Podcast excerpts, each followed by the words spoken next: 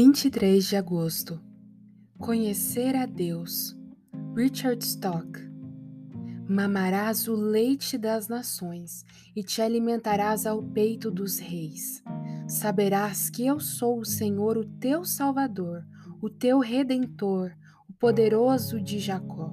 Isaías 60, verso 16. Sem conhecer a Deus, o homem não pode conhecer a si mesmo. O conhecimento do homem a respeito das coisas naturais é um excelente conhecimento. No entanto, isso não tem valor sem o conhecimento do eu, como diz Agostinho. Embora o ser humano conheça todos os mistérios, a extensão da terra e a profundidade do mar, mas sem conhecer a si mesmo, ele é como um homem que ergue um prédio sem alicerce.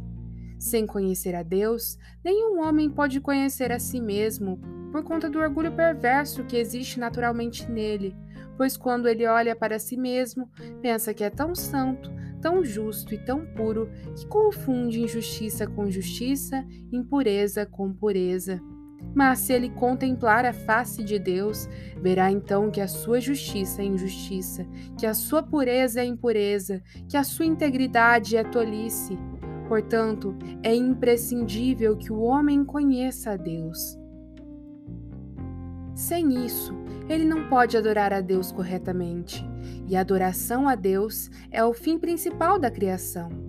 Para esse fim, as Escrituras nos apresentam vários exemplos. Vinde e adoremos e prostremo-nos, ajoelhemo-nos diante do Senhor que nos criou. A adoração a Deus é ordenada na primeira tábua dos Dez Mandamentos, e o principal elemento arrolado nela é conhecer a Deus. Sendo assim, não há adoração a Deus onde não se conhece a Deus. Portanto, para que o homem saiba como adorar a Deus, Deus precisa revelar quem ele é. Eu sou o Senhor teu Deus que te tirei da terra do Egito, da casa da servidão. E este é o método que Davi estabelece para Salomão. Conhece o Deus de teu pai. Que possamos nos engajar nesta missão, a missão de conhecer o nosso Deus.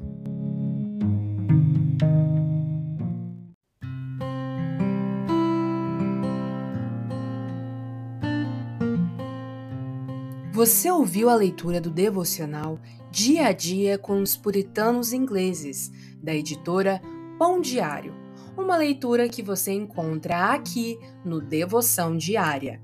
Que você possa estar sendo abençoado por essa leitura e compartilhar com outras pessoas, para que elas também possam ser edificadas.